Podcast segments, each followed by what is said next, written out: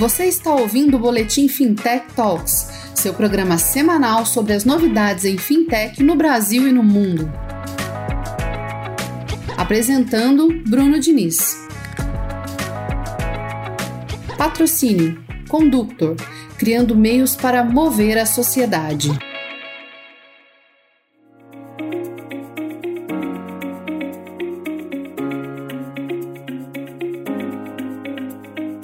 Olá, bem-vindos ao Boletim Fintech Talks, programa semanal que vai ao ar às terças-feiras e que aborda os principais acontecimentos relativos à inovação no mercado financeiro que foram destaque na última semana. Estamos presentes nas principais plataformas de podcast e também no YouTube. Nos escute na plataforma de sua preferência e também nos siga nas nossas redes sociais para não perder nenhuma novidade. O boletim conta com o patrocínio da Conductor, plataforma líder na América Latina em meios de pagamento e banking as a service. Por meio de sua infraestrutura de APIs abertas e nativas em nuvem, a Conductor atende as principais fintechs, bancos, varejistas e diferentes empresas do continente, permitindo que ofereçam soluções de pagamento inovadoras aos seus clientes finais. Acesse conductor.com.br e saiba melhor como a Conductor pode te ajudar a transformar o seu negócio. Nessa edição, iremos falar sobre novos dados relativos à adoção do Pix no país, sobre as queixas de grandes bancos em relação ao potencial desequilíbrio regulatório entre bancos e fintechs, sobre o aquecido mercado de fintechs voltadas para infraestrutura financeira, o IPO da D-Local na Nasdaq, os movimentos de El Salvador para se tornar uma nação cripto, dentre outras notícias.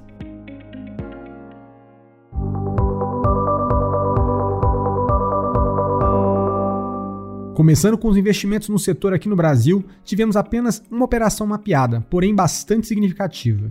A IDWall, startup focada no desenvolvimento de soluções de antifraude e autenticação digital, que possui dentre seus clientes instituições financeiras, grandes varejistas e outras startups, levantou 38 milhões de dólares, o equivalente a 210 milhões de reais segundo noticiado na mídia, e uma rodada Series C, liderada pelo Family Office Endurance.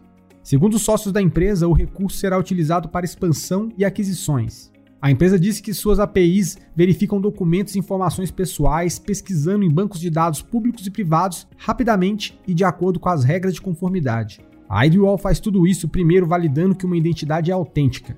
Em seguida, ela atua para garantir que a pessoa que está usando seja realmente proprietário da identidade. E por último, executa uma verificação completa de antecedentes. A startup afirma que faz tudo isso em menos de 3 minutos. Fraude online e roubo de identidade são problemas globais que foram só agravados com o aumento das transações online em meio à pandemia do Covid-19. Em particular, estima-se que as empresas brasileiras percam mais de 41 bilhões de dólares devido a fraudes a cada ano. Soubemos que o Banco Central está empenhado em desenvolver uma espécie de birô de crédito verde, uma plataforma que contará cada vez mais com informações dentro do ambiente de Open Banking presidente do Banco Central, Roberto Campos Neto, afirmou em um seminário virtual que o Biro de Crédito Rural Verde será um centro para manejar risco de crédito. Ele explicou que os créditos concedidos ao setor agrícola, por exemplo, serão todos registrados e que a autarquia está empenhada em desenvolver essa plataforma com cada vez mais informações dentro do ambiente do Open Banking. O Biro visa identificar onde os investimentos nas áreas produtivas se darão. Campos Neto acrescentou que o BC passará a ter um mapa sobre onde está o crédito de toda a agricultura do Brasil.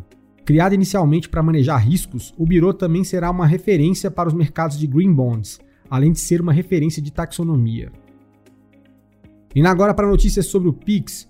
Foi também divulgado pelo Bacen dados sobre a adoção do sistema de pagamentos instantâneos. O Pix é o sistema de pagamentos instantâneos com a adoção mais rápida no mundo, segundo informou o Banco Central do Brasil em recente relatório.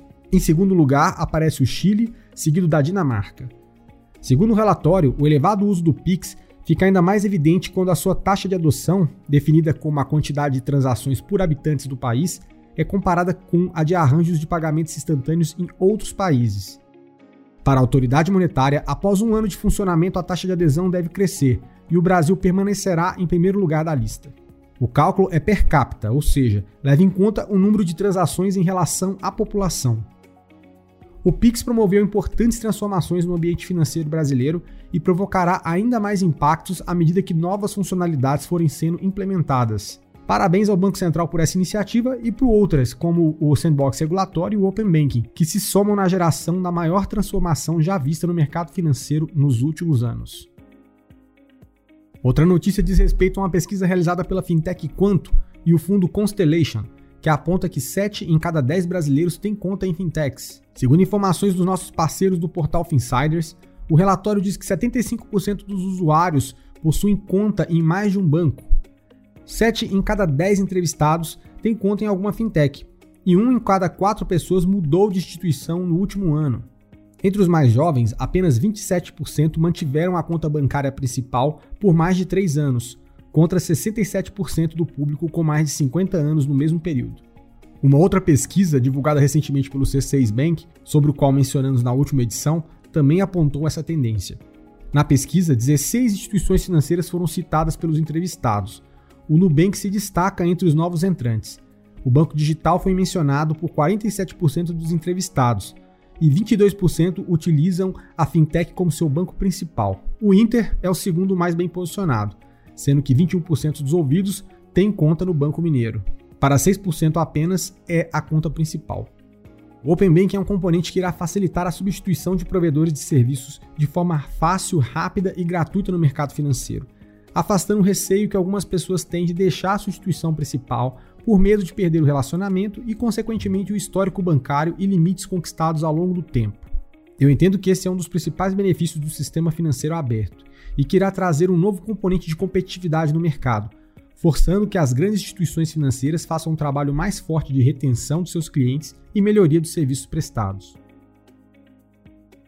Fechando as notícias da semana, vimos que o Itaú se queixou do que chamou de desequilíbrio de regras entre grandes bancos e fintechs em um evento do banco, o Itaú Day. Os co-presidentes do Conselho de Administração do Itaú Unibanco, Roberto Setúbal e Pedro Moreira Salles, afirmaram que o banco precisa melhorar seus serviços para competir com fintechs e reter clientes. Setúbal acrescentou que a rede de agências do Itaú deixou de ser uma vantagem competitiva para o banco, pois as fintechs conquistam clientes por meio dos canais digitais. Moreira Salles citou os entraves dos sistemas legados dos incumbentes e o alto capital injetado por fundos de venture capital, baseado numa história bastante vendável, que também ajuda a atrair novos colaboradores que buscam construir esse sonho de fintech em conjunto. Citou também um desequilíbrio regulatório entre o que é exigido dos grandes bancos em comparação aos novos entrantes. Setúbal completou a fala adicionando que para as fintechs há vantagens de capital, liquidez e requisitos de lavagem de dinheiro, dentre outras questões burocráticas, comparativamente às que os bancos são submetidos. Foi mencionado também que tais incentivos podem acabar ao longo do tempo, o que pode trazer alto risco sistêmico dado o tamanho que as fintechs podem adquirir no futuro. As falas do Itaú não são isoladas no mercado financeiro. Outros bancos internacionais estão adotando esse discurso, como JP Morgan, por exemplo, além de bancos aqui no Brasil como o Bradesco. Todas as instituições mundo afora estão buscando acelerar sua transformação digital, aumentar sua eficiência e se tornarem mais enxutas, mas isso certamente levará tempo. Na China, já vemos algumas sanções contra grandes empresas de tecnologia e seus braços fintech, sob alegação semelhante. O movimento fintech me parece inevitável, mas é importante ficarmos atentos para vermos como essas discussões irão evoluir por aqui.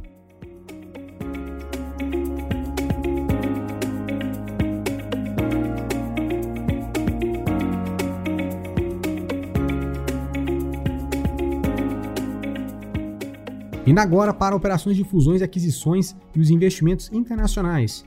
A fintech equatoriana Kushki, que atua com o desenvolvimento de soluções de infraestrutura financeira, anunciou a realização de uma rodada Series B de 86 milhões de dólares, atingindo um valuation de 600 milhões de dólares. Ao contrário de muitas outras fintechs na América Latina que buscam ajudar os desbancarizados, a Kushki trabalha nos bastidores, construindo a infraestrutura de tecnologia que empresas como o Nubank usam para transferir dinheiro, Algumas das funcionalidades que a fintech constrói permite que empresas realizem operações de pagamentos locais e internacionais via cartões de crédito e débito, transferências bancárias, carteiras móveis e outros métodos de pagamentos alternativos. Segundo um dos fundadores da empresa, eles perceberam que havia uma oportunidade gigantesca de democratizar e criar infraestrutura para movimentar dinheiro.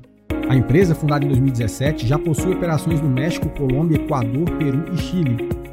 A rodada será usada para acelerar o crescimento e para expansão para o Brasil e outros nove mercados na América Central.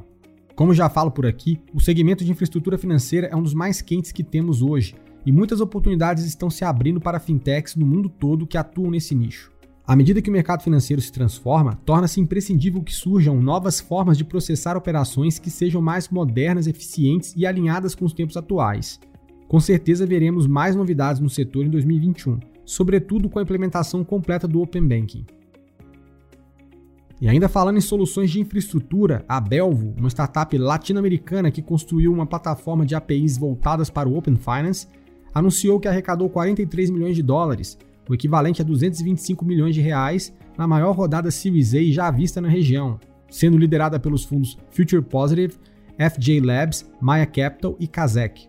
A Belvo pretende trabalhar com fintechs líderes na América Latina, abrangendo alvos como neobanks, provedores de crédito e produtos de finanças pessoais que os latino-americanos usam todos os dias. O objetivo da startup com sua plataforma de APIs para desenvolvedores, que pode ser usada para acessar e interpretar os dados financeiros do usuário final, é construir produtos financeiros melhores, mais eficientes e mais inclusivos na América Latina. Mais uma vez, a tendência que citei anteriormente se confirma. Entendo que nesse nicho talvez esteja alguns dos próximos unicórnios da região, seguindo um caminho similar ao que já foi visto nos Estados Unidos com a Plaid, que chegou a atrair o interesse da Visa, que foi impedida pelos órgãos concorrenciais de realizar a aquisição da empresa. E hoje já vale 13,4 bilhões de dólares. Indo para os Estados Unidos, vimos que a plataforma Synctera levantou 33 milhões de dólares em uma rodada Series A liderada pela FinVC e que contou com a participação da Mastercard. De forma simplificada, a Synctera deseja tornar mais fácil a parceria entre pequenos bancos e fintechs. Ela examina as necessidades dos bancos e, em seguida, conecta com as fintechs mais adequadas para atender essas necessidades. Ela afirma fazer o trabalho para ambas as partes, gerenciando a parceria a partir de sua plataforma tecnológica, enquanto lida com questões como conformidade regulatória, que pode ser um impedimento para algumas empresas. A fintech afirma que construiu um marketplace diversificado de bancos e fintechs, garantindo que ambos os lados possam se integrar de forma assertiva e eficiente. Os bancos também podem gerenciar mais facilmente vários relacionamentos com diferentes fintechs através de um dashboard único, já que as fintechs concordam em adotar a tecnologia de integração da Synctera para tal. A CapChase, fintech, sediada em Cambridge, Massachusetts, que atua com Revenue-Based Financing, fechou uma rodada Series A de 125 milhões de dólares, numa combinação de equity e dívida liderada pela QED Investors. Faz apenas oito meses que a startup lançou sua plataforma, tendo captado até o momento 190 milhões de dólares, o que confirma mais uma vez o quanto as fintechs focadas em crédito para empresas com receita recorrente, realizando o chamado Revenue Based Financing, estão em alta. Vale lembrar que aqui no boletim temos anunciado pelo menos uma operação de investimento nesse segmento por semana. Vamos acompanhar para ver como se manterá esse ritmo de investimentos até o final de 2021. Fechando o bloco de investimentos internacionais, soubemos que o Goldman Sachs liderou um investimento de 45 milhões de dólares na Moto Refi, fintech voltada para refinanciamento de automóveis. A startup desenvolveu uma plataforma de refinanciamento de automóveis que lida com todo o processo de empréstimo, incluindo encontrar as melhores taxas, pagar o antigo credor e devolver o título do veículo. A Motor Refi diz que o uso da plataforma economiza aos consumidores uma média de 100 dólares por mês nos pagamentos das parcelas. As ferramentas de refinanciamento ofertadas pela empresa tiveram um crescimento constante até que a pandemia do Covid-19 fez com que o volume aumentasse fortemente. O CEO da fintech disse que a empresa está a caminho de conceder 1 bilhão de dólares em empréstimos até o fim do ano, um aumento de cinco vezes em relação ao mesmo período do ano passado. Indo para as notícias internacionais, temos atualizações em relação ao IPO da fintech uruguaia D-Local, que ocorreu na última semana na Nasdaq. Até o momento no qual fechamos essa edição, a ação da empresa estava sendo negociada a 37 dólares e o valor de mercado da companhia passava de 11 bilhões de dólares. O valor é praticamente 10 vezes maior do que o 1,2 bilhão de dólares pelas quais a companhia foi avaliada em sua última rodada de investimento, liderada pela General Atlantic, em setembro do ano passado. Essa performance nos faz voltar os olhos para o eBanks, fintech brasileira que também opera no segmento de pagamentos cross-border e que está buscando realizar seu IPO este ano, segundo informado por fontes de mercado. Veremos se esse movimento acontecerá rapidamente e se o mercado terá uma reação tão positiva quanto a que teve com a Local. Indo agora para a Europa, soubemos que um bug no app da fintech de pagamentos Klarna expôs dados sensíveis dos usuários. A empresa admitiu que um bug em seu app fez com que dados pessoais de outras pessoas aparecessem aleatoriamente para clientes que acessaram seu aplicativo. Segundo a Klarna, o problema afetou 9,5 mil usuários e ficou no ar por um período de 31 minutos. Embora garanta que nenhuma informação sensível foi compartilhada, a companhia afirmou em um comunicado oficial que vai trabalhar incessantemente para recuperar a confiança de seus consumidores. A questão da segurança da informação tem se tornado uma dor frequente em empresas do segmento financeiro e também fora dele. Em um mundo cada vez mais digital, se torna fundamental realizar investimentos nesse sentido. Além do risco financeiro para os clientes, existem também grandes multas que podem ocorrer nesses casos, ainda mais em países que estejam estabelecidos regras de proteção dos dados como o GDPR e LGPD. Fechando o boletim de hoje, trazemos notícias relacionadas a El Salvador, que está cada vez mais próximo de se tornar o primeiro país do mundo a adotar Bitcoin como moeda legal. El Salvador está buscando introduzir uma legislação que tornará a primeira nação soberana do mundo a adotar o Bitcoin como moeda legal, junto com o dólar americano.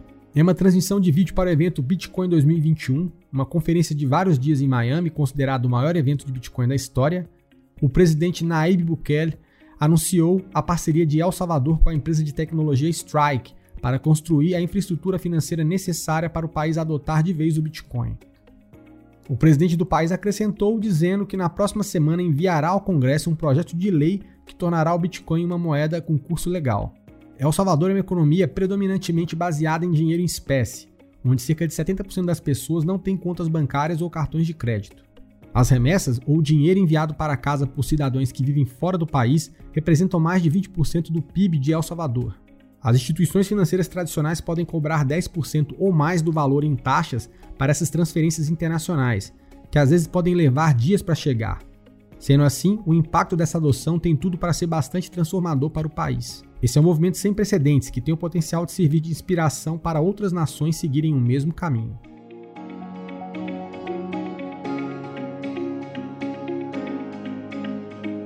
Bom, pessoal, essa edição do Boletim Fintech Talks fica por aqui. Não esqueça de acompanhar as nossas redes sociais e de encaminhar essa edição para seus amigos que têm interesse por inovação no mercado financeiro. Um forte abraço e até a próxima.